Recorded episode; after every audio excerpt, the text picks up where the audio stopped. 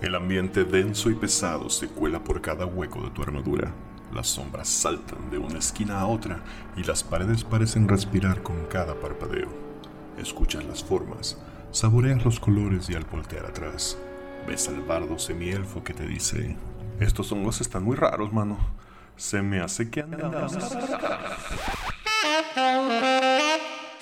Buenas noches, Guadalajara. Nosotros somos Potionless y estamos grabando el episodio número 37 de Andamos Arcanos. El día de hoy es 31 de agosto del 2020. Seguimos en cuarentena y conmigo están el señor DM Michel Lobo. Cuarentena, esto ya no tienen madre decirle cuarentena, güey. O sea, o sea, le vas a cambiar el nombre cada vez, güey, ya. Esa es la. ya déjalo en pinche castigo de Dios y ya, güey, a la verga. No, no, me, no, me refiero, es que Buenas siempre noches, te, por cierto. te, te dice Michelo, te dice Galvez, te dice DM Michel Lobo Galvez, Michel muy Galvez. y multifacético. Michel Lobo sabe. Jamás va a leer lo nunca que es- dice su carta. No es, no es consistente, cabrón. Si leo lo que dice, aquí dice Mitch. Exacto. There you go. Dice Michi. No es cierto. Señor Bobby, Buenas noches a todos. el Neandertal, Hola. DM Don Diablo. Ole. Esta noche no contamos con la presencia rutilante de Osvaldo Luna porque está malo de su cola. Un duro contra el muro. Tiene, tiene un montón de arena. Y yo soy Quetzal Revolver dándoles la bienvenida y empezando el episodio de hoy con La comunidad del Dadillo. Hola mis amigos de la comunidad del Dadillo. El día de hoy, primero que nada, quiero presumir un poco el trabajo que me ha quitado el sueño durante los anteriores ocho meses, casi un año, el cual se nombra Dungeon Shop Tycoon y es un videojuego. Para aquellos que desean ser empresarios, que desean explotar una bola de halfling sin sindicato, es un juego bastante divertido. Eh, no se tra- eh, tiene muchas referencias de rol que su servidor aportó. Ojalá se encuentren y se diviertan tanto como lo he hecho algunos pensar. Em, entonces, ya sabes, si te encanta la aventura, la fantasía y las mazmorras. Bueno, aquí tienes la oportunidad de crear el emporio que el ojo que todo lo ve nunca vio venir. Búscalo en tiendas Android y iOS. Dungeon Shop Tycoon. Y si no me gustan las lolis, No tiene lolis. Oye, ¿cómo, cómo le hiciste para grabar ese spot tan rápidamente? No tengo idea. ¿no Eso, dijiste que eso se ve muy producido. mazmorras? Me lo construí al vuelo, casi todo. Pero bueno, continuando con la comunidad y el rol y sin videojuegos, el día de hoy, gracias a Bobby, le echamos un ojo al dragón de este mes, donde exponen un poco más de Icewind Dale. Y solo para abrir tema, ¿qué tal están ositos búhos polares, Bobby? Están bien padres, yo quiero uno de peluche para mí. Y quiero uno también para mi, para mi druida, ya que lo voy a Chuy. Está bien chulo, le recomiendo Ey, darse una este- vuelta en la dragón. Se va a unir a la cocatriz, Chuy, ya. Shoot. Ey, ¿cómo te explico? Sí, claro, ya te digo. Pero bueno, eh, en la revista nos muestran un overview de lo que vendrá en el manual de Icewind Dale, incluye las bestias, escenografías, datos de 10 pueblos en la sección de Inworks, así como los figurines de Funko que vienen después a ser de, de Drist y Wenvivar. No está el changuito, tanto que adora los Funko. Y Los ama, ¿verdad? Están bonitos los funcos. A mí también me cagan. Ahí está, yo les dije que sí había otro aparte del chango. No mames, me super cagan los funcos, güey. Se me hacen la cosa más horrenda que puede existir jamás, güey. Y sin embargo, yo tengo mi cubo gelatinoso y mi Mind Flyer de Funko. Y tengo un Spider-Man. Nendoroid Ay, no. for the win. Ah, no, están muy chidos, pero pues, los fungos son como los tazos de los, de los juguetes, güey. No cuestan como tazos, cabrón. Los Ni venden de como. pedo, güey. No me vienen unas papitas. Si fuera así, me agüe, me pinches en san- Sí, No, se pasan de verga aparte, son los tazos de los juguetes coleccionables. Anyway, No, ya tampoco. no me distraigan al Galvez, pues. Bueno, ahora, dentro de la revista nos comparten aparte una receta de pan élfico, el cual se ve bueno. Parece más bien como un rol de canela, nada más en una forma más como pan de caja. Eh, pero se ve interesante. Y ya que viene el día del Hobbit, excelente oportunidad para comer solo, porque pandemia y así. Pero quiero un día del Hobbit. Les manda su pedazo, güey. Es por correspondencia. O en foto. Ay, Muy ¿Qué bien. se hacen? Sí nos vamos a reunir. Sí, sí, lo vamos a hacer. Este, por otra parte, Dark Horse anuncia dentro de ese mismo cómic el cómic de Stranger Things, eh, el cual narra las aventuras de la pandilla antes de conocer a Dustin y el cual es agregado durante el primer arco histórico. Esto es para los que les gustó la serie y quieren seguirle a cómo empezaron a jugar, porque ¿de qué se trataría la primera temporada? O sea, ¿de qué se trata? Nada más es niños jugando juegos de rol y ya. Sí, ¿verdad? ¿La primera temporada? Cazafantasmas, ¿no? Ah, no. Cazafantasmas es en la segunda temporada. Sí, entonces, no sé. A, a ver qué es lo que viene en el cómic. Pero bueno, en otra parte, en la espina del mundo, eh, de Spine of the World Comic, se introduce un nuevo, un nuevo personaje. Runa es una vikinga y está inspirada en, el arti- en un artículo que leyó A.J. Méndez que narra a una mujer vikinga la cual sobrevivió a nada más y nada menos que un hachazo en la cara.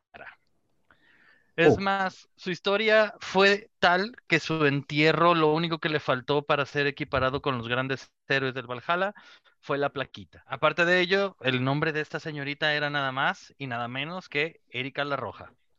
Sí, ella misma, la esposa de Erika el Rojo. Mientras el vato combatía y saqueaba aldeas, ella defendía a su pueblo. Se considera ser la primera mujer encontrada con heridas de batalla, las cuales parecen sanaron, por lo cual al parecer fueron historias dentro de los grandes salones. Skull por la Dama Guerrera y Runa, el nuevo personaje inspirado en ella. Ahora me voy a ir de una vez a la Dragón de este mes porque pues, estamos grabando el 31 de agosto. Entonces ya salió la Dragón de este mes también. Eh, se anuncia el, el- el caldero de Tasha, de Tasha la muchacha, el cual tendrá contenido para artífices, desde backgrounds a clases, habilidades distintas. Eh, y dato interesante que ya platicaremos tal, eh, después en el tema principal. Dice contener ambientes sobrenaturales. A ver a qué se refieren con esto. Yo lo platicaremos más adelante. Pero bueno. Y por último pasamos a Adventure Begins. Em, este, ¿cómo ponerlo? Juego de rol simplificado. Es parte de un programa llamado Young Adventures Guide, el cual incluye la caja de Stranger Things, la cual a manera de juego de mesa, en este caso, les brindan cartas, personajes simplificados con las reglas de Dungeons and Dragons para jugar y cada uno de los jugadores toma turno en la mesa. Dato interesante. Hay un patch que es como del DM y este se rota. Turno por turno te- al otro le toca hacer. Regla de juego es que tienes que unir las cartas que salgan en el juego con una narración impulsando a los jugadores más pequeños a hacer narrativas un poco más grandes. Por ejemplo, y es uno de los que ponen, eh, tu personaje es un mago y él saca una carta de encuentro que dice pelea. El que el jugador de la mesa que tiene su, su tablita de DM es el que le toca narrar qué es lo que sucede con los flavors que vienen en las cartas. Se supone que no es muy complejo, que es una herramienta muy útil. Bueno, ellos pretenden que sea una herramienta muy útil para iniciar a nuevos DM, para más chiquitos. Creo que no le entendí casi ni más de lo que dijiste de las mecánicas, pero Está fácil, Chuy, no se están inventando nada nuevo. Es como los juegos de mesa de Dungeons, donde cada round el jugador que estaba en turno tenía una de sus, una de sus acciones era ser el que manejaba los monstruos, solo que en este, Ah, en este caso te piden que lo hagas con una narración, o sea, que narres, te obliga a narrar, no nada más a leer lo que dice la carta. Exacto. Entonces, creo que es pues agregarle un extra, una herramienta que ya habían visto que funcionaba. ok, bueno. Y pues, cerrando mi sección con esto. Puras noticias rápidas de la comunidad del DD. Nice, nice, nice, nice. Así que vamos ahora a continuar con La caverna. La caverna. Ah, bueno, pues esto en realidad lo, lo escribí la semana pasada, este, para que les haga un poquito más de, de sentido. Fue escrito el 23, debería tener esa información más, más fresca, pero sí, 23 de agosto. Y dice, bueno, la realidad es que eh, quería escribir esto con la calma habitual con la que preparo mis otros ensayos, pero las circunstancias me han llevado a hacer lo que me encuentro haciendo hoy, aquel día. Un día antes de la emisión, que regularmente es los lunes, domingo por la noche, no menos, y velando a mi padre, en lo que yo no sé si será su lecho de trascendencia. No al tal margen, este se lo agregué el día de hoy, sí, sí lo fue. 2020 ha sido un año duro en general, para el mundo. Pero cuando la cadena de eventos pasa de ser global a un nivel personal, es difícil discernir qué tanto te lo puedes tomar como una fronta de energías más allá de la comprensión humana y qué tanto es simplemente la inevitabilidad del Oroboro. Para muchos, el juego de rol es un juego de narrativa, de contar una historia. El juego es el proceso de contar una historia. Para otros, el juego de rol es solo un juego. La historia sale cuando se habla de ella, después de los hechos. Para mí, creo que se puede disfrutar como a cada uno le venga en gana. Hemos mencionado con anterioridad que no existe una manera correcta de cómo cada quien escoge divertirse. Esto aplica como con narradores de igual modo. Puedes verte como eso, un narrador, o puedes verte como un árbitro. Es totalmente subjetivo. Pero, y deténganme si han oído este antes, existe esta tendencia de la banda a dar consejos como, no cambies los dados, a menos que sirva para la historia, o asegúrate de que todos tus jugadores tengan su momento de brillar. Y bueno, voy a tirar el argumento antes de iniciar el análisis. En el sentido de que sí creo que hay ocasiones muy particulares en, que, en las que estas ideas no son descabelladas. Digamos que por fin lograste convencer a algunos para jugar, tú siendo un narrador novicio con jugadores principiantes, y en cinco minutos algo sucede que se activa una trampa y mata a uno de los cabrones aparte de que habrá de esperar que el resto, o sea, el resto de la mesa tiene que esperar a que este difunto tire un personaje nuevo, eh, puede que simplemente ese jugador prefiera retirarse de la sesión y de la práctica en general, en el peor de los casos. O qué tal si uno de tus jugadores es como aquel que mencionaba yo en el capítulo 9, eh, un dominador del juego, quien toma control de los otros personajes, habla por encima de los demás y en general, bueno, solo jode el juego, ¿no? Este, es en casos como esos donde sí considero que es mandatorio que el narrador intervenga de algún modo. Al fin del día es un juego y se puede descarrilar, pero eso no implica que no se pueda corregir. Dicho eso, sí se debe minimizar este tipo de intervenciones lo más que sea posible. Cuando los los dados hacen de las suyas y arrojan un resultado que no te parece, podrías considerar que no sirven a la historia. Antes de tomar una decisión, Pregúntense ustedes mismos, ¿qué historia es la, eh, a la que no sirven? Suena simple, pero muchos narradores son incapaces de responder a esa, pregunta de una, de una manera concreta.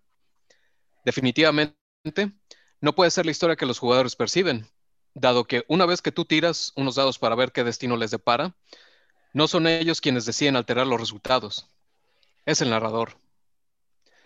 Y caer en esas encrucijadas acarrea consigo varios problemas. La mayoría somos notoriamente malos para detectar nuestros patrones de conducta, los cuales a su vez son obvios para los demás. Se corre el riesgo, y de nueva cuenta, deténganme si han oído este también con anterioridad, de accionar patrones de narrativa que son predecibles. ¿Y cuántas veces no hemos visto al narrador Rockstar en la Twitter dando sus consejos para que la partida sea inolvidable? Como, por ejemplo, incidente intrigoso, pausa en la acción, investigación, amenaza, reversa de la fortuna, gran evento, fin de la sesión. Y como pediría Memo Ríos a cada puto rato, aplausos. Y no falta el jugador que se va a dar cuenta de, eso inevitablemente. Y cuando eso sucede, es probable que la inmersión desaparezca por completo. Nada mata más el palo que ver al viejo mago de Oz jalando las palancas detrás de la cortina. Servir a la historia conlleva alto grado de responsabilidad por parte del narrador. Al final del día, el narrador tiene, al menos, una noción de hacia dónde va la historia, lo cual determina si los resultados funcionan o no para la historia. La realidad, cómicamente, es que si los jugadores toman una decisión que no sirve a la historia, ellos no tienen idea de que así fue. Así que ahí es donde el narrador tiene que, ver si corrige para asegurar que la historia está siendo servida. Y no solo eso, eh, si la historia toma un curso inesperado, algo que pudiera ofender o frustrar a los jugadores recae también sobre el narrador. Bajo estos parámetros, la afirmación es, si no te gusta la historia que está siendo narrada, es culpa del narrador, porque el trabajo del narrador es asegurar que el juego está siendo fiel a la historia. Esto no es cosa fácil, dado que, bajo esa misma ideología, si sí te gusta la historia que está siendo narrada, también es culpa, y estoy entrecomillando culpa, del narrador, dado que el trabajo del narrador es trabajar tras las escenas para asegurar que la, la historia está siendo servida. Esto roba por completo a los jugadores de cualquier tipo de victoria que pudieran percibir. ¿Cómo podría quien sea saber si la partida fue un éxito gracias a buenas decisiones y juego perspicaz? ¿O fue solo un cabrón tibio que prefirió seguir, la, la historia porque pues esa es su labor? El narrador, como dije hace dos programas y en otras tantas ocasiones, tiene poder. Y cuando ese poder te lleva a la decisión de que la historia debe ser servida, dado que los jugadores no pueden alterar cosas detrás de la pantalla, la responsabilidad de hacer que el juego sea una gran experiencia recae completamente sobre el narrador. Y la verdad es que no creo que sea justo o sano. Hablábamos también hace 12 programas de la caja de arena contra la vía del tren. Así que no me, voy a, no me entretendré en definirlos. El tema es que en la vía del tren, servir a la historia puede hacer sentir el juego como restrictivo y que la voluntad de los jugadores es irrelevante. En la caja de arena, dado que existe mucha improvisación, tratar de servir a la historia termina por desembocar en una historia mal contada, arbitraria y en cierto modo hasta caótica.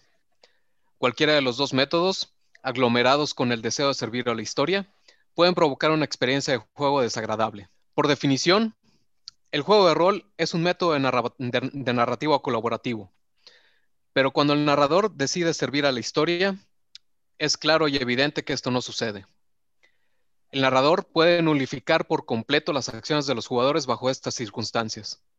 Cuando alguien lee un libro, siempre trae consigo su perspectiva personal, y siendo así, historia puede tener un significado completamente, completamente distinto para cada quien. Servir a la historia puede funcionar para algunos jugadores, pero no va a funcionar para todos.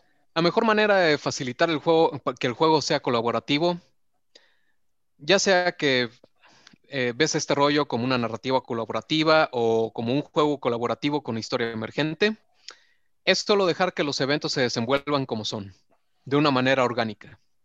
Cuando se practica esto, los jugadores están colaborando a dirigir a sus, personajes cuando les plazca, como les plazca, perdón, mientras que el narrador colabora creando un mundo para interactuar y que reaccione a esas acciones de los jugadores. Cuando se logra este balance de decisiones de los jugadores y las reacciones del narrador, eh, puede ser una, una, una combinación que envigoriza y emociona, dado que pasa de ser una historia que alguien cuenta a una historia en la que estás participando. Mantiene un sentido de peso de la voluntad y del logro, ya que todos son conscientes de que todo lo que sucede es estrictamente una combinación de tus decisiones como jugador, el mundo en el que habita la historia y el azar de los dados, y no el resultado de un narrador que te tuvo lástima o te está dando preferencia por ser su jugador favorito. Amén. Chale. ¿Qué, dijimos de la, de la escucha activa, chavos? ya me ha tocado varias veces estar en la situación donde soy el que cambia los dados. Con, teniendo en mente este pedo de en pro de la narrativa o en pro de la mesa, ya ni siquiera de la narrativa, sino de la convivencia de la mesa. A veces se hacen grupos que a mi gusto los podría llamar como excelentes, que logran esta cohesión y empiezan a narrar chido y dices, no hay pedo si le perdono una, ni siquiera están en un lugar importante. Ni siquiera hay algo que realmente tenga de trascendente en lo que han construido. Y me he, y he cambiado algunos resultados. No lo veo como una práctica ni como una recomendación así de sí, hazlo para todas tus partidas, sino deja que la historia te indique. Por, ejemplo, ¿los has cambiado para evitar, por ejemplo, que un güey se muera y porque se vayan a agüitar o qué? por ejemplo, una de las veces que lo cambié fue porque otro güey provocó... Estaban caminando por un puente Y un güey provocó la caída de otro sin querer. Porque fue un, oh, sí, quiero utilizar este destreza para pasar a lo largo del puente podrido. Ah, bueno, tira. Y le salió uno. Pero de ahí se fue sobre otro y sobre otro y sobre otro. O sea, tumbó cuatro personajes el mismo güey del puente. Y a todos les salieron tiradas horribles y fue así de, los dejé caer. Los dejé caer y dije, a ver, ¿a dónde va esto? Verga, obviamente. Empezaron a tomar... Sí, pero tomaron soluciones que tenían a la mano como buenos jugadores. Y al que menos le temía, así como el que cayó en cuarto a este como el, el cuarto que cayó, Último de la cadenita. el último de la cadenita, es ah, tu tirada está bien fácil, güey, es un DC10, uno. Pero era una tirada de un pájaro que lo iba a agarrar. Y así de, ah, sí, no hay pedo, güey. Si no te agarra, llegas a la, a la orilla del risco y te agarras y no hay pedo y ya te pueden defender, ¿no? Y fue así de 20. Y así dije, bueno, nomás no lo voy a hacer crítico, para que no se me muera en el aire. y le fue muy mal, casi. De hecho, no, no se murió. Sí sobrevivió. Pero Estoy en este seguro- fue el caso de- del que lo cambié así. Dices, no, si le meto doble daño, se va. Y se va por una pendejada. Muy pendeja. Creo que el- el- estoy seguro que he cambiado los dados en un par de ocasiones, pero la única que recuerdo fue una que sí cambié una tirada de salvación porque no quería que me matara un monstruo, porque quería a huevo usar una habilidad que traía el monstruo. Y ya me lo iban a matar. Pero dije, no, espérame, cabrón, me lo vas a matar en el siguiente round porque quiero usar esto. Y nada más para quitarme esta pinche espina. Pero pues no, no afectó en nada, ni al, ni al curso de la batalla, ni a, ni, ni a la historia. No aportó la narrativa, es el pedo, ¿no? No, Este, nada más quería. Nada Era más. la eh, primera, Tampoco. era la primera vez. Ajá, no, era la primera vez que yo usaba ese monstruo y quería usar esa habilidad. A ver qué pasaba. Quería ver qué hace. Yo, yo creo que, Quería ver qué hacía. Pues, como dicen, más que este cambiar dados, eh, pues lo que aporta la narrativa es realmente lo que puede hacer cambiar lo que ya tienes escrito en, tu en tu cuaderno, en la aventura que compraste o lo que sea. O sea, creo que es como que realmente puedes eh, aportar. Y también, y, y no es nada más cosa del DM, el jugador también pueden, pueden aportar a, a esa narrativa. Este, como por ejemplo, pues dejar que en lugar de que el NPC este super chido que trae la aventura sea el que da el golpe final al hechicero, pues que lo haga el pinche Halfling que consiguió la lanza por sus pinches huevos, ¿no? Por ejemplo. Que pues esto ya nos pasó. Sí, creo que más bien este, la reflexión es más sobre ese, sobre ese tinte, ¿no? Es sobre, sobre esta banda que, que se clava un chingo en, en, en hacer que la, la aventura funcione exactamente como está escrita, ¿no? Eh, ya sea un homebrew o que sea como, como viene tal cual impresa, ¿no? Más, más allá de alterar los, los dados para que, de hecho, dentro de cuatro capítulos para el 41. eh, tengo preparado algo de este, precisamente filosofía sobre este, alterar resultados. Entonces yo creo que podemos guardar esa conversación para, para el futuro y más bien enfocarnos en lo que, en lo que comentamos, ¿no? Como también, este, cómo lo conectamos también con los, o sea, lo- como comentaba la, la, la vía del tren contra el sandbox o la caja de arena. Este, y, y cómo muchos narradores en realidad sí tienen esta tendencia a ser muy, muy derechos, ¿no? En ese sentido de, no, es que Ajá. así está escrito.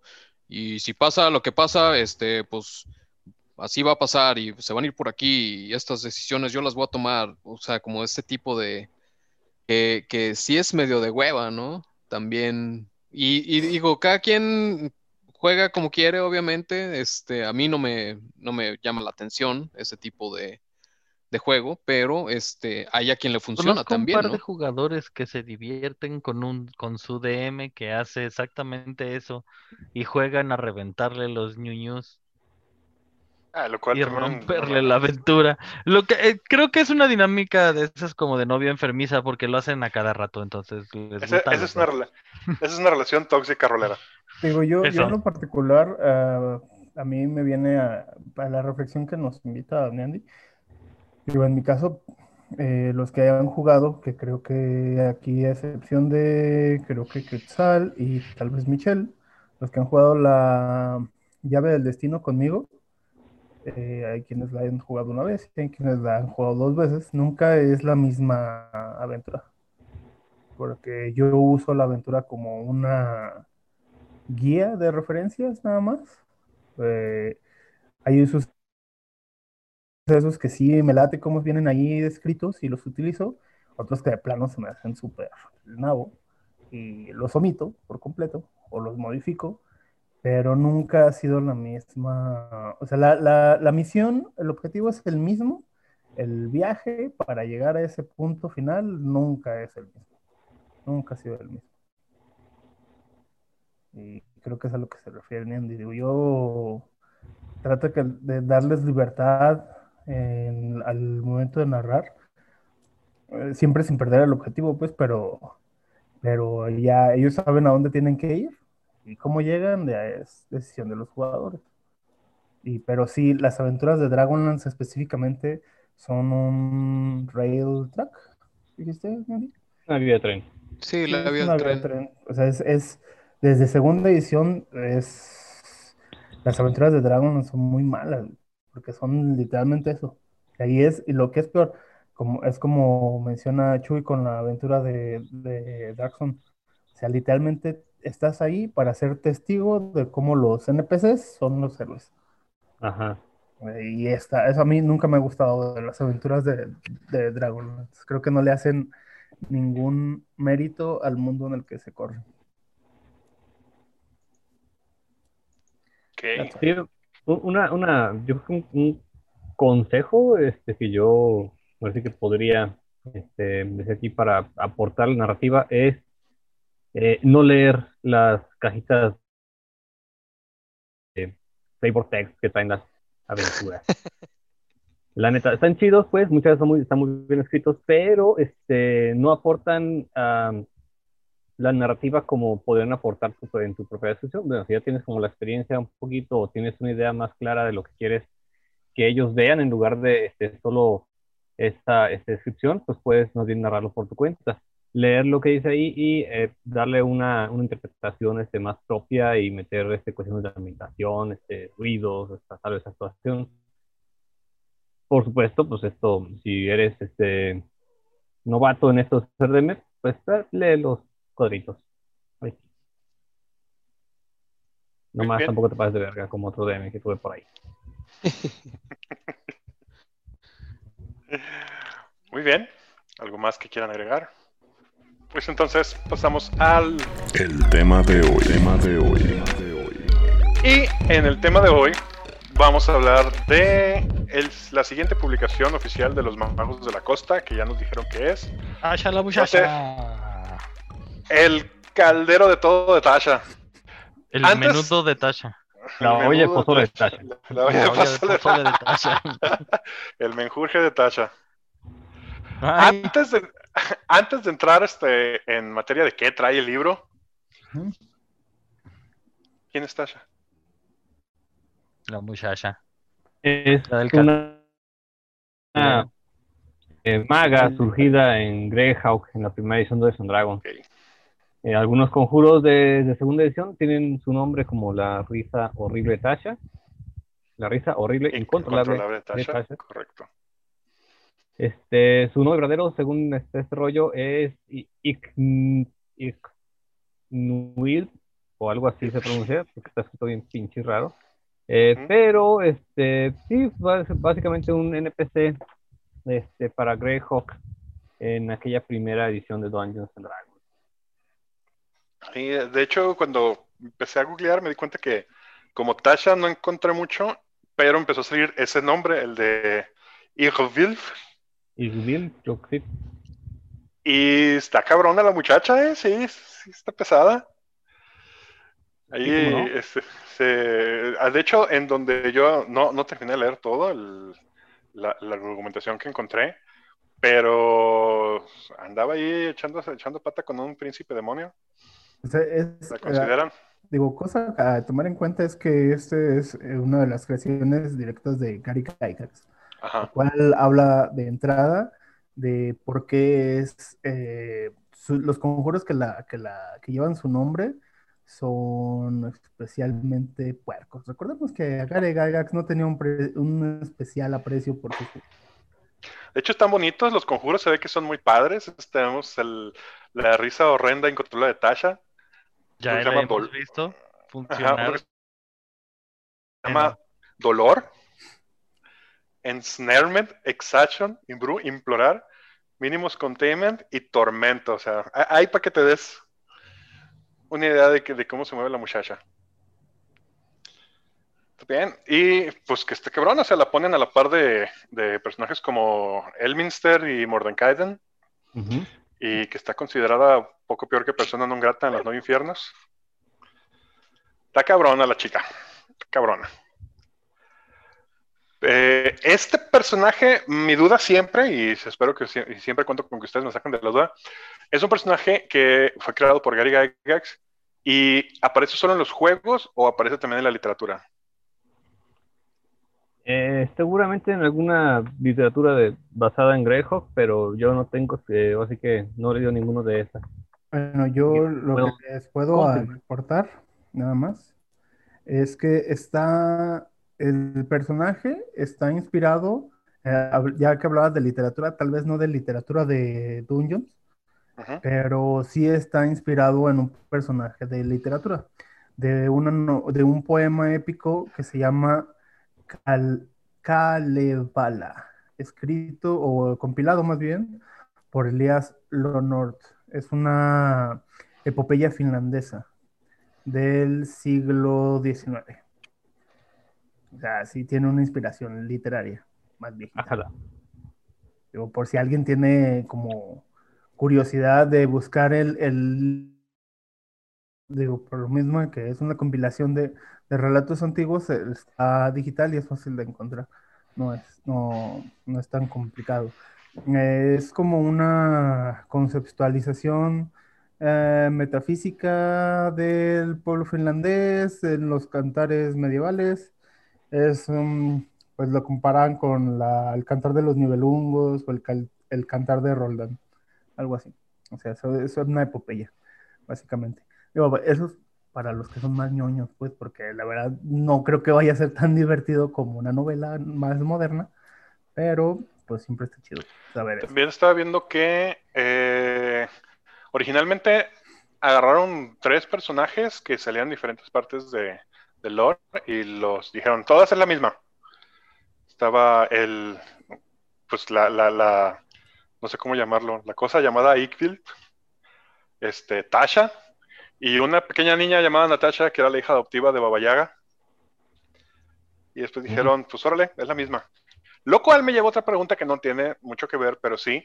Se me hace, me llama mucho la atención que la, la mención de Baba Yaga, porque según yo, eh, Baba Yaga aparece en Ravenloft, Sí, pero en la de Curse of Strahd eh, la ponen, a menos que me corrijan y sean dos personas diferentes, como Baba Lizaga. sí, eso Sí, es-. ¿Hay algún, fue algún pedo ahí, no sé, de onda con el nombre que no, que no pudieron usar el mismo nombre de Baba Yaga? Baba Yaga no aparece en, re- en segunda edición de entrada. Ujú. Este, en segunda edición existía una aventura por separado que se puede poner en cualquier setting, pero era más bien como para este Forgotten. Este, o, o Greyhawk en su defecto, este, y era pues la casa danzante de Baba Yaga.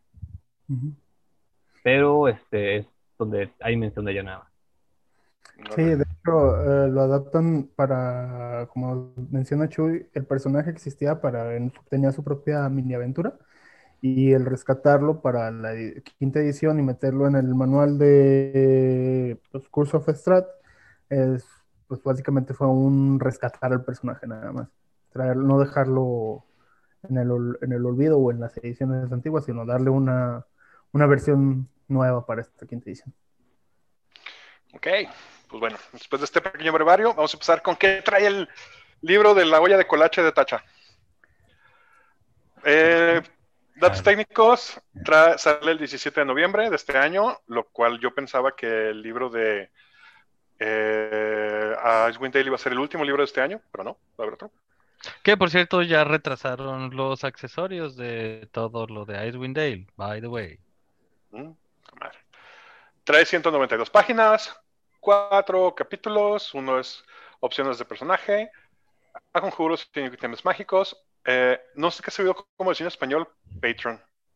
¿Es ti- literal? ¿Patrón? ¿Será? Sí. ¿Un Sí, patrón? Sí. Este Patrón, ¿no? libro. o sea, las clases son Artificers y Warlocks. Es el patrón de, para Warlock. Vamos a Yes. decirle patrones y herramientas para el Dungeon Master. Este, se supone que durante todo el, o sea, el libro está escrito por Tasha, entonces todo, todo, hay muchos comentarios de ella y pies de página. No recuerdo si en el de Sanatar eso también, o sea, Sanatar te dice cosas. Sí. Sí, sí, es que los hacen poquito temáticos. En el de la guía de Bolo a los monstruos, este, también trae notas de Bolo. Mm. Ah, Sí, bueno. te da tus- sus opiniones particulares, lo cual debe ser divertido porque Tasha era una pervertida y así. Algo que me llama la atención es que parece que le invirtieron un chingo de espacio a arte y que te va contando la vida de, la vida de Tasha en diferentes épocas de, de su historia. Es que también hay que ver que Tasha nació en la Dragón y fue con una serie de varios libros, por ejemplo, la serie del, de- del Demonomicon o Demonomicon. Que fueron varias revistas narrando su historia y generando arte. Entonces, no dudes que lo que están haciendo es hacer un pullover de todo eso y empezar a armar escenas más chidas con respecto a su vida y alcances y hija de putes. Sí, que de hecho, como que sí tuvo que mucho, mucho que ver el público. De hecho, estaba viendo un dato de que el conjuro de la risa horrenda de Tasha nace a raíz de una carta que le manda una niña a Gygax. Mencionan que incluso está escrita en crayón, donde le pide un conjuro que haga reír a la gente. Y hicieron el de Tasha. Quizá- Quién sabe si es cierto o no, pero pues ahí viene en la Wikipedia. Ahí Bueno, está, está curada. Ajá. Ahí está Este, romántica. Va a haber dos portadas, una, las dos pero una está más chida que la otra, y la Ajá. quiero. Y la, y la afirmación al principio de que todo lo que viene en este libro es opcional. Clases y subclases. Viene al menos una nueva subclase por cada, por cada una de las 13 que ya existen.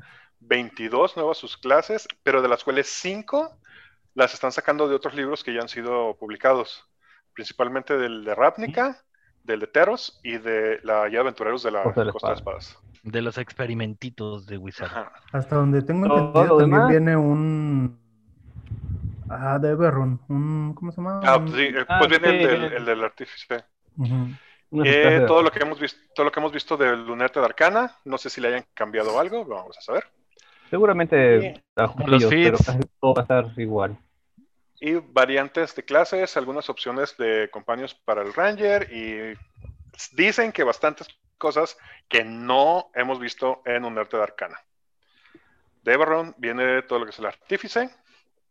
Este, ah, un par de colegios extras para el bardo, otra orden para el clérigo, otro círculo para el druida, eh, otro juramento para el paladín, pero es el que viene en el de Teros. Ladrín. Que está bueno. Eh, aquí es donde ya oficialmente entra a- a- al juego todo el pedo de los sionicos que están trayendo que no nos gusta tanto. Sí, Pero que los el- convirtieron en subclases de otras. Ajá, y en flavorcitos de la sub, sub, subclase de la subclase. Uf. El Warlock trae al nuevo patrón que es un genio. Más op- opciones de Spellbook para el Wizard, que no sé qué sean. Se supone que un Wizard sionica, del cual no hemos sabido nada. Y una nueva versión del Blade Singer. Este, una versión alterna a la de la guía del aventurero de la Costa Espadas. Uy, bien emocionado. Se supone que va a haber un montón más de opciones para que hagas el backstory de tu personaje. Algo similar a lo que viene en el Sanatar, que me acabo de enterar que viene, porque es esa parte del libro que nunca me la, nunca me he puesto a leerla. No mames, está perrón. Es, ah, échale. Un Ujú. montón de. Dicen, prácticamente dijeron, gustaron tanto nuestras opciones de ciónicos que ahí van más. Entonces, Ah, cabrón. Seguro. Ay, bueno, es que no Eh. puedes culpar a la banda. Mira, velo desde esa perspectiva.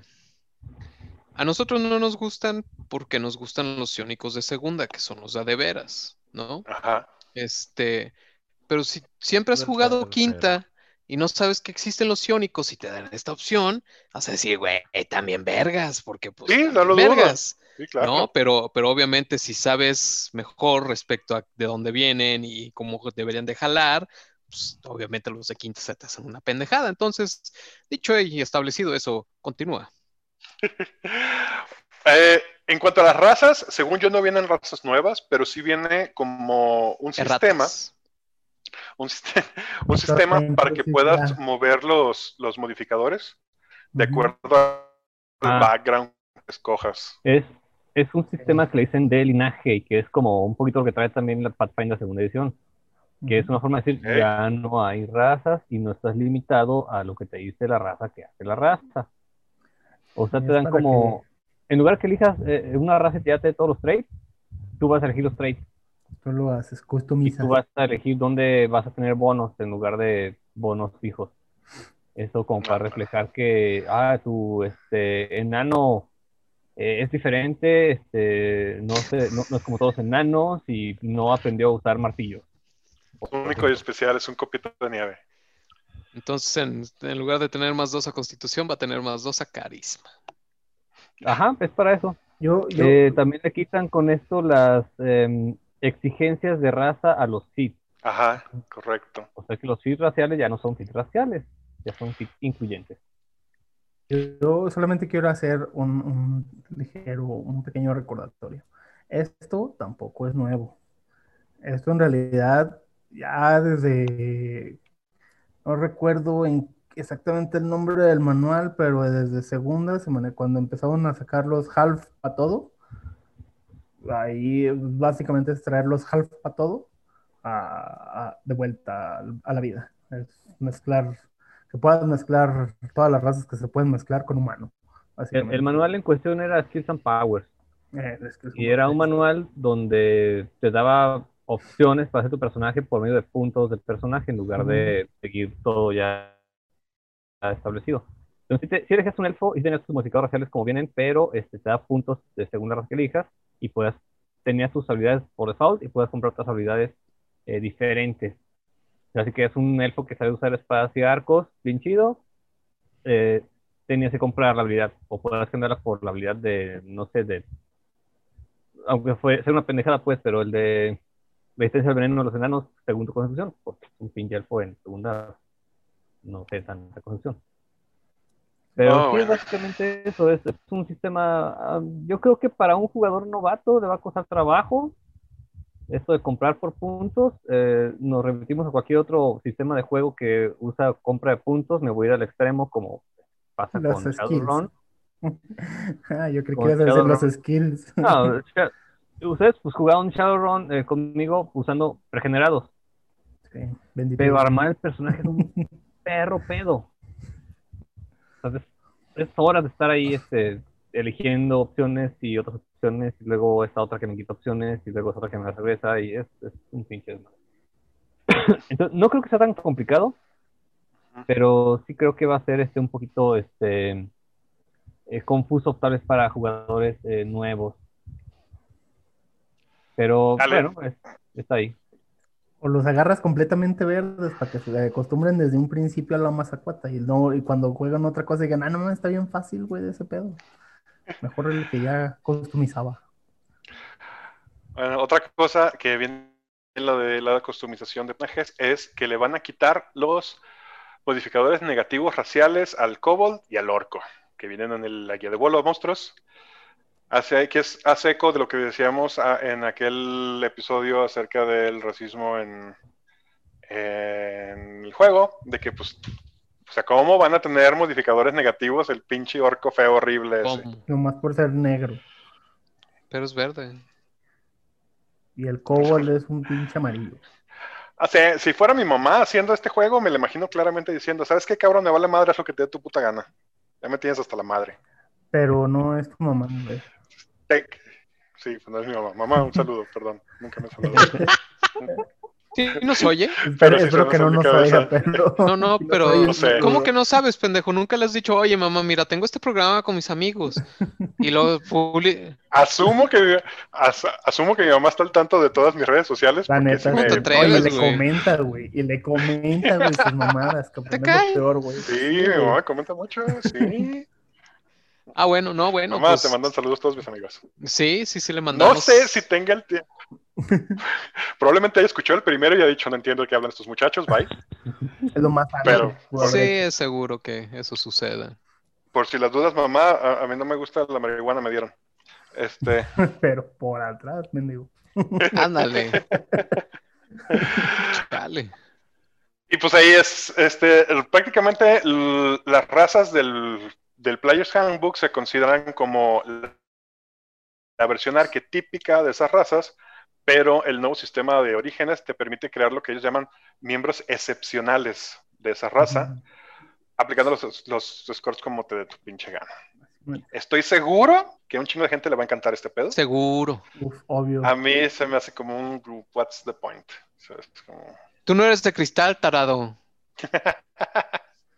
Fíjate, yo, Hay mucha yo gente muy sensible al respecto que te debes de respetar. voy a hablar desde mi perspectiva de creación, nada más porque se me hizo interesante. Eh, y hablo de mi perspectiva de creación, es porque, y Chuy va a saber, porque él es el DM de ese personaje. Una vez empezamos a jugar eh, Wrath of the Dragon Queen y hice a un Tifling que es hijo de una NPC que apareció con Chuy en una aventura ¿no? y de un personaje mío que era un Eladrin. Y por ende, en el, pues en el mixture de demonio, pues eh, siempre te dice que cuando te multiplicas con un Tifling, así pelas, no importa la raza que sea, nace un Tifling. Entonces, yo le pedí a Chuy que me autorizara conservar un rasgo racial de los Eladrin para por esa mezcla pues extraña que fue el, el entonces esto ya te da como en esa ocasión pues fue un hablar con Chuy negociar con Chuy y que él me diera autorización de hacerlo. Y en siento siento, ah, hablando totalmente desde el desconocimiento, porque no hemos visto el manual, que ahora esto te da unas herramientas que a lo mejor te ayudan a crear ese tipo de personajes ya con un mayor ah, contexto legal dentro del juego, por decirlo de alguna forma. Pero ese es, o sea, güey, es un personaje súper rebuscado. O sea, ¿cuántos van a ver así y que haya una justificación, llamémosle de algún modo? y no sea nada más ser un min-max o un power gamer. güey. O sea, ese, ese es el problema. O sea, a mí me late, pero la, por esa cuestión. Pero de ahí en fuera, no, no estoy tan seguro. Eh, siempre ha habido estos este, jugadores que quieren hacer un personaje diferente, quieren hacer el, este, voy a repetir una segunda, al, al elfo que fue creado por orcos, por ejemplo, un personaje con en segunda edición. Y Ajá. él lo quería así para tener otro tipo de modificadores. Este, no tanto por ventaja, sino por darle sabor al personaje. Entonces aquí lo que está pasando con ese manual es lo que pasó pues, en segunda con Skills and Powers.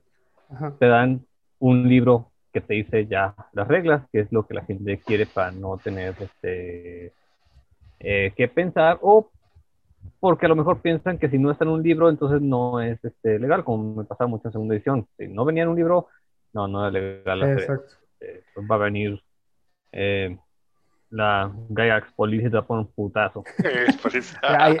No has visto, no has visto. Obviamente no has visto los grupos de Facebook hoy en día, Chuy. Hay mucho gaiga Uf. ahí afuera. Ah, sí, sí, he visto. unos Uh. Eh, cosa curiosa, nada más como detalle, mi primer personaje fue creado por Kobolds y era una semielfa. ¿Qué tal? No, bueno.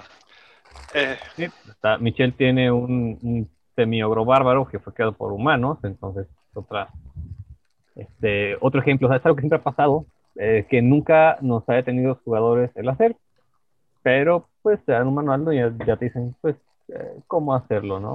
Ya, pues, ahora, ¿se acuerdan de que hace un par de programas hablábamos de cómo ayudar a un novato a ser un personaje?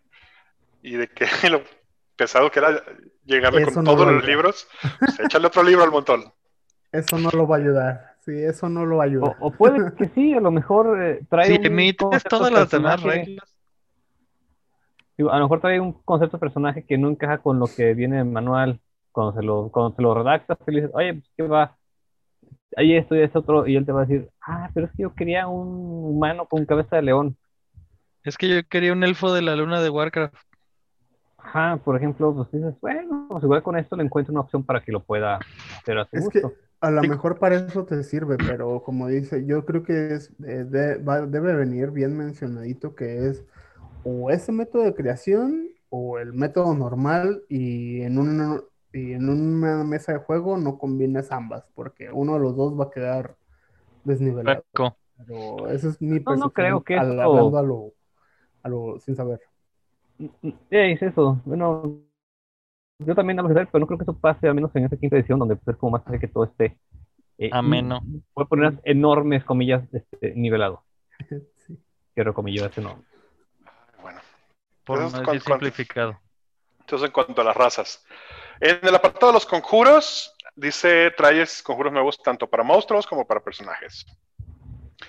No recuerdo en este momento, sacando de duda, qué, cuáles son las clases que pueden eh, invocar criaturas, pero hay un chingo de conjuros de invocación.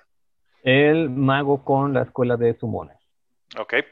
Puedes eh, invocar cosas desde un Beholder King, un espíritu bestial, un celestial, un constructo que puede ser un golem o un modrón, espíritus elementales, son Fiends, unas criaturas de, de, este, Magic.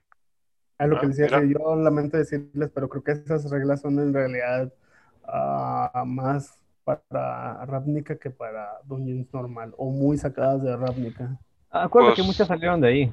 sí. Muchas, algunas de de, hecho- salieron de esos manuales. De hecho, incluso te digo, están, ni siquiera están como adaptando, están reimprimiendo tal cual Sí, varias cosas del de Ravnica, del de Teros y de sí, Ebron. básicamente lo están trayendo Y ya del- oficialmente a Dungeons, ya sin que digan, ah, es que eso nada más aplica para, para Magic. para Lo- complot Magic". comprobado. Más bien. O Ya- ciclo de producción ya- comprobado. Ya le había mencionado esa, esa, esa inquietud que tenía Michelle, que es algo así se me figuraba que iba a pasar. Sí, creo que va norma. Todo lo que quieran experimentar, primero lo van a aventar a Magic. Y ya cuando vean que Magic jala, lo van a jalar a las reglas oficiales. Lo de los tatuajes mágicos, que supongo que lo va a comentar más adelante Quetzal, según yo también viene en el manual de los chicos estos de Critical Role. Sí, ahí viene. Entonces, no están Este- nada. Sí, no, no, como dicen, lo están haciendo como, pues, órale, ahí está oficial. Pero es un compilado que me ahorra comprarme todos esos manuales donde viene un Sí. montón de paja que no me interesa. Eso sí. Y que tiene portada más bonita. En el apartado para final de los spells, pues obviamente no podía ser un libro de Tasha sin conjuros nuevos de Tasha. Y tenemos eh, la chela cáustica de Tasha, que no Yeah. sé qué es, qué va a ser. Y el aspecto de otro mundo de Tasha, que no sé tampoco qué vaya a ser, no nos han dicho. El del aspecto ya existía, según yo. Ah, Sí, pues, es, es para como... En esta edición, en quinta. No, en, en segunda, si más mal no me equivoco. El de aspecto... Aspecto, ¿me repites el nombre? ¿Aspecto de qué? ¿Aspecto de otro mundo de Tacha? Ajá. Ujú. Según yo, es como para tomar forma de, o sea, es como un disguise self o como una ilusión que te hace ver o que los demás te ven como si fueras celestial o fueras infernal o algo así. O sea, algo que no es como tan normal. Ok. Este. En cuanto a los feeds, lo único que encontré es un. ¿Cómo se llama? Como un, un comunicado que dice: Va a haber nuevos feeds que abren el multiclassing en nuevas formas. Tómenlo como lo quieran tomar. Con miedo. Van a agarrar ese snippet que ya habían metido de, mira, aquí está tu multiclass sin ser multiclass, que nomás es la probadita, y van a meter la regla del puente de, ah, si agarras esta cadena, vas a tener, vas a contar como si fueras dos niveles iguales, y van a meter algo así como dual class. Ese es mi pronóstico hasta aquí, Joaquín. en el apartado de ítems mágicos, este, hay varios. Eh, dicen que va a haber varias armas, pero que las armas que vienen no están enfocadas mm, tanto en números o mecánicas, sino que, y cito, son super flavorful y mechanically really good. O sea, de, nuevo, te la prometo que están bien bonitas y que van a ser bien chido. No van a ser más uno. Esa es el arma de, de, de, crítica del rol, por ejemplo, la que evoluciona con el personaje, que la puedes tener de nivel 1 y va evolucionando con el personaje. Básicamente, reglas de te sacan en el Griffon Snatchel. Toda la, la, rareza va desde poco como una legendaria, o sea que, pues, de nuevo, material para niveles altos, supongo. Va a haber ítems mágicos específicos de clase, no sé si esto ya había. Sí, algunos, sobre todo varas y varitas, sí hay algunos este, específicos de clase unos este, focus nuevos para druidos y warlocks, un, un spellbook nuevo. Realmente nunca he visto que se use un spellbook más allá de decir, ah, traigo mi spellbook. O sea, nunca lo he visto en una partida como, como un ítem con una mecánica propia más allá de copiar y nuevos spells. Entonces no sé a qué se puede referir. Ah, ¿Recuerdan? Eh, Magia nueva, ¿no? Más bien. En el, hubo un, arte de arcana del que hablamos hace poco, creo que hace dos o tres capítulos, en el que hablaba de un, eh, creo que era un escriba, que hacía como, transcribía los, los conjuros más baratos, hacía los scrolls más baratos y ese tipo de cosas. Y su spellbook hacía como, tenía como habilidades especiales. Entonces yo creo que va a ser eso, como que lo puedes usar como tu foco arcano, detalles así. Ok. Este, algo que me da atención es que traen al plano material la taroca. Ahora la taroca es un artefacto que puede atrapar espíritus. Y de hecho, si te la encuentras, lo más probable es que ya traiga un este espíritu adentro atrapado y esté funcionando o como cárcel o como. ¿Cómo se llama esa chingadera? Cuando. ¡Ah! Donde depositas tu alma. Vial. Um, ah. no, este... Filactería. Filactería, esa madre. Así es como entiendo que usar. Viene el de no monomicon no no con de Igvil. No, no con no con de Igvil. qué bonito no con. Artefactos con la temática de Baba Yaga. Y un par de cosas más. Viene un nuevo tatuaje mágico que mejora tu AC si no usas armadura. Y un montón de herramientas para los DMs, como entornos supernaturales. Puedes dialogar con monstruos ahora. Eso, eso le interesa a Grundaber. sí, cierto. Este, tips para tu sesión cero, nuevos puzzles y puzzles que requieren trabajo en equipo. Entre los entornos mágicos, esto se me hace padre, es tormentas éldricas llenas de cosas no muertas, algo así como un Sharknado, pero de zombies. Frutas, este, frutas mágicas. carreteras mágicas, espejos mágicos, colonia, una colonia de mimics donde todo es un mimic. Wow. Nice. Este, fuentes mágicas, árboles mágicos, muchas cosas mágicas. Eh, regiones abandonadas que están plagadas de fantasmas y regiones donde la magia está desatada. Go Wild, Magic. Tenemos lo de los patrones para grupos. Oh. Que, que aparentemente ya. Culto. Ajá, exactamente. O sea, ya vas a poder, vamos a poder ser sectarios, vamos a poder ser nuestro, nuestra luz del mundo. muchachos, es básicamente como reglas como para crear grupos tipo la ronda, güey. Al rato todos van a andar tatuando su, su cosa esa. Este, pero aparentemente esto lo están este, transcribiendo tal cual del manual de Everron, del segundo, del de Rising from the Last World. Y. ¿Qué más? ¿Qué más? ¿Qué más? Ah, los sidekicks. Reglas para los sidekicks, que ya lo habíamos visto en un arte de arcana y en el Essentials Kit. ¿Alguno de ustedes ha utilizado bueno, a mí no me ha tocado estar en una partida donde utilice sidekicks o seguidores porque normalmente Claro que sí, güey. En la de, por lo que llegué a entender, no sé si eso funciona como tal. En la de las tres flautas tienen gente chambeando para ustedes, ¿no? Tenemos, tienen, tenemos. Yo soy el nuevo de paquete. Sí, pero bueno, ahí, ¿De qué hablan? ahí no hay. Es- es- ahí- no son sidekicks, son servidores. Pero donde sí hay uno es la clériga que derrotó al líder de la horda de kobolds, güey, en Dragon Mountain, güey. Que es seguidora del, del samurái. Es que ya has jugado con ella, entonces la tomo como un personaje alterno tuyo. No, no, no he jugado con ella. Bueno, tiro los dados de ataque. En realidad, Chuy es el que dice qué hace, güey. Mi mala interpretación, pero Bueno, entonces la pregunta del millón, ¿lo vamos a comprar? Ay, güey, ¿de qué estás hablando? Pregunta del millón. Es como de dos Para hacerlo centavos, público- güey. Para hacerlo público, nada más, güey. Sí, ¿Eh? no, Sí. No hemos comprado todos los libros. veces. Y según yo no nos interesa comprar todos los libros, ¿o sí? ¿O sí queremos todos? Ya pasó conmigo igual. Sí, ahorita, de los gatos. ahorita el gato de Bobby nos enseñó el culo a todos. Yo no estaba. Era Selina. Oh, Entonces, es un sí, culo sí. gordo. Eh. Entonces, ¿sí nos interesa este libro o es Pues como... es como el volumen 2 me- del Sanatar, ¿no? Yo creo que no podemos negar que el Sanatar está bien escrito, este sí agrega valor a la creación en general, ¿no? Y da, da muchas cosas que creo que esta madre parece ser que se está enfocando a. Yo creo que vale la pena reconocerle a Wizards que está tratando de hacer su mejor esfuerzo dentro de su mensaje, este, pues mezclado, este, por llamarlo de la mejor manera, respecto a todas estas cosas de ser políticamente correcto y los escándalos que ha tenido recientemente. Entonces creo Digámoslo que sí están. una falta de dirección clara.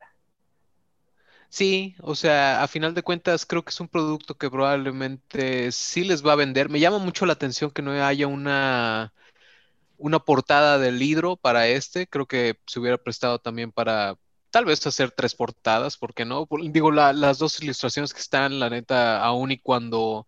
No sé si hace sentido lo que, lo que mencionaban hace rato, perdón, Michelle. Este, eh, mencionaban que, que son tres personajes en uno, la tacha, entonces no sé si tenga que ver como que, pues uno No, es esta chica castaña contra esta chica que se ve más como tipo oriental. Bueno, se supone Este, que ya es la misma, o sea, ya es uno solo. Nada ajá. más agarraron tres que dijeron, "Ay, ¿saben qué? Vamos a hacer que sea la misma ya. Ahora, no nos anticipemos. Seguro que la banda va a pedir hidro, porque ya ese volvió tendencia y aquellos que están comprando manuales por colección, sí están pidiendo lo de hidro. Así de, güey, ¿dónde está mi hidro? Ah, Porque se ve bien bonito en mi mural. pues ahí lo único que cambia es el lomo, en realidad. Pero, Digo, ya, ejemplo, ya del- que lo abres y la chingada, pues sí, no, todo su no hubo pedo, de pero... No, debe haber solo una. Una, Sí, una sí, solo está, sí, o sea, en realidad no, sí, pues solo hace de algunos, ¿no? Y supongo que sus razones tendrán más allá de lo que sea, pero Pues es que eh, el vato ya es rockstar, güey. Y más rockstar que de lo que fue el ilustrador de... es rockstar en este ambiente, porque en realidad el vato era un rockstar desde mucho antes Ah, que es le ofrecieran el proyecto. A eso me refiero, o sea, él, él no depende de- del rol, güey. Él No, ni de pedo, no, ni de O pedo, sea, él no, es ni de- otro pedo, güey. sí. Por eso es así como, ah, pues si tengo chance y entra en mi agenda, les doy quebrada. Pero si no entra, De pues, hecho, denle. hoy, hoy, hace unos días estaba viendo la tienda de hidro a ver qué tenía nuevo. Y tiene un montón, o sea, él eh, lucra, supongo que debe estar en su, en su agreement, con el arte que hace para Dungeons. Pero también hace arte propio de licencias de Dungeons, como por ejemplo del parche del Beholder y del Mind Flayer que tenemos. Asumo que pues, le han de dar chance. Sin embargo, también tiene de Star Wars. Este, ¿tendrá licencia? ¿Habrá algo ahí de Star Wars de Hydro que no conozco y que debería gastarme mi dinero en eso? ¿O nada más le están dando chance? Yo, no, yo creo que no puedes reproducir esas imágenes así nomás de, de huevo. Yo creo que sí debe tener, Sí, no, no sobre creo todo siendo haciendo- gringo, güey. ¿Sabes? O sea, los gringos sí, ahí, ahí se te vuelca un cabrón encima y te, te pinche, te demanda por tu hipoteca y, lo, y, y la dobla, cabrón, y te la dobla dentro de, después de que te la metió. O sea, este, sí, no.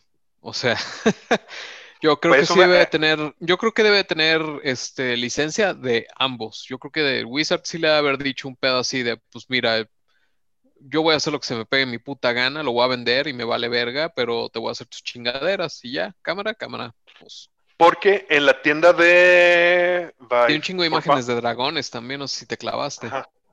En la tienda de For Fans by Fans, que es la que tiene la licencia de la merca de Dungeons and Dragons y de un chingo de fandoms, los productos que tiene el arte de Hydro es el único lugar donde no mencionan a Hydro. Donde lo ponen como arte genérico de, de, de Dungeons, de Wizards of the Coast. Lo que me hace pensar que ya pasó por un proceso de licensing en el cual el vato perdió, o sea, le pagaron y perdió todo tipo de crédito. No, pues ahí sí que no, no sé cómo está el, el negocio, pero te aseguro que no, no es un infringimiento de contratos, no, no, en eso no, no. estoy Estoy seguro muy, que no, o sea, muy seguro. Porque hecho, la banda es- no, allá no se va, no se va a aventar a hacer una pendejada de ese calibre. Ajá, de hecho, esa legalidad de la cual estamos seguros es la que me hace pensar que a lo mejor en algún lado hay algo de Star Wars con arte de hidro que no conocemos. Porque no creo que haya sido nomás así de, oye, señor Disney, ¿puedo usar tus monos para mis pósters? Pero bueno, ya nos desviamos mucho de la tacha. Nos tronó la tacha. ¡Ey, qué onda! ¿Tú qué. Saque de los animales por la noche. Sí. A nuestros, a nuestros oyentes que nos oyen, pero no nos ven como nuestros veyentes, se acaba de meter a la cámara mi perro. Bueno, pues algo más que quieran comentar, muchachos, porque se nos acabó la media hora de esta sección. No, creo que, creo que el mensaje debería de concluir en que los manuales traen, pueden traer opciones que no los hacen obligación, obligación, son opciones. Si ustedes quieren tomarlas y usarlas, está chido. Si no quieren hacerlo, no lo hagan. Este, no es, no es ley. No se sientan obligados porque la policía de Gygax en Facebook los voy a juzgar por hablar mal del producto. Si no es para ustedes, pues no es para ustedes y ya. No pasa nada. Bien, ¿alguien más? Eh, no, no creo que eh, a esperar a ver qué tal está realmente. Este, ¿Cu- ¿Cuándo salió el Sanatar? No tengo idea. ¿Hace un año? ¿Año y medio? No, no mames, ni de pedo. A ver, vamos. No, cuando yo entré a esta cosa ya existía. Ahí vamos todos a, ahí vamos todos a investigar. Sí, a ver, ¿quién, quién llega primero al número, por favor? Nada más quiero saber cuánto tiempo pasó entre el volumen 1 y el volumen 2. Noviembre 15 de 2017. Arre, hace tres años. Ah, pues está, pues está bien, supongo. Está, ¿cu- ¿cuántos años? Eh, eso creo que sí, ah, no sé si todavía hay tiempo para discutirlo, pero tal vez valdría la pena a lo mejor hacer el análisis, nomás lo voy a documentar aquí en el audio, este, de cuánto, cuántos han sido los volúmenes de producción de Wizards a partir de que salió quinta edición, o sea, por ejemplo, digamos, salió en 2015, en 2015 sacaron cuatro libros, 2016 sacaron seis, ¿no? Y porque este año sí se siente como que han sacado pues Sí. varios, ¿no? Sí, sí, sí. Sí. Pues hemos prestado más atención. En Ajá, parte, creo pero que los sí. primeros años sí, como dice Andy, fueron muy Ah. Era menos el, el volumen, definitivamente, sí. Ah, después. Tienen que Creo estar que- aprovechando el boom que está teniendo. O sea, es. sí, No, claro. Tiene que haber material. Pero no, Es que eh, el primer al- año a- era el DM, el player y el monster. Aún- aún así, de- jamás van a regresar a los volúmenes de producción de antaño, tanto de segunda como de tercera. Creo que eso está completamente descartado. Es- es- Pero Creo que eso es también una es- constante en. Eso es una constante en todo el mundo impreso. Porque incluso en los cómics no. No, güey, jamás vamos a volver a esos niveles de, de, tiraje.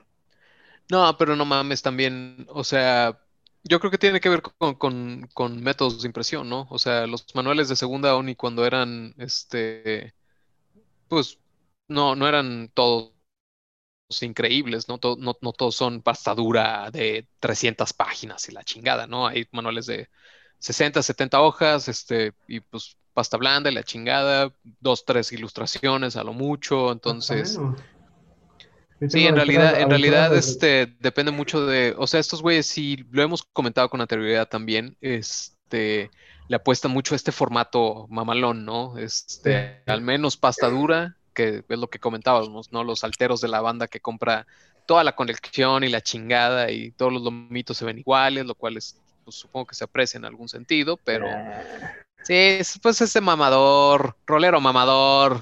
Es como los abogados, güey, que tienen ahí esos montones de libros con la mal y nunca los han abierto. güey. Del diario oficial, cabrón. El diario oficial les encanta empastar esa putada. Yo no entiendo para qué verga, güey. Pa' Y, que- y aparte pa' lo conservan, güey. Entonces. eh, Aunque no lo anyway, creas, he conocido este, abogados que recurren a eso para ganar demandas. Pero Seguro, no lo dudo. Ah, no dudo que los haya, pero la mayoría son, güey, es como, vas a buscar un juzgado y hay un montón de Quijotes, güey, así, no saben ni, ni han leído en su perra vida el Quijote, no, ni saben quién es, el barboncito con la lanza, pero todos lo tienen en su escritorio. Bueno, señores, entonces ahora sí, nos Vámonos. vamos. Y conmigo estuvieron el día de hoy el señor Bobby, Cuídense, todavía andamos en cuarentenados bien triste y así. el Neandertal, Adiós. Diablo banda, y buenas Démelo Galvez. noches. Y yo soy Quetzal Revolver diciendo, mamá, no te creas, nunca he probado la tacha. Nos vemos. pero siempre. Sí, Pero si no, la muchacha. Ay, cabrón, vámonos. No olviden seguirnos en todas nuestras redes sociales. En Twitter como arroba potionlessmx, en Instagram como arroba potion.les. Sigan las aventuras de la ronda en nuestro webcomic www.potionless.com y vean nuestras partidas en nuestro canal de YouTube con el mismo nombre. ¿Nunca has comido tachas? Tacha no. Solo así, Eh. de ese tipo, solo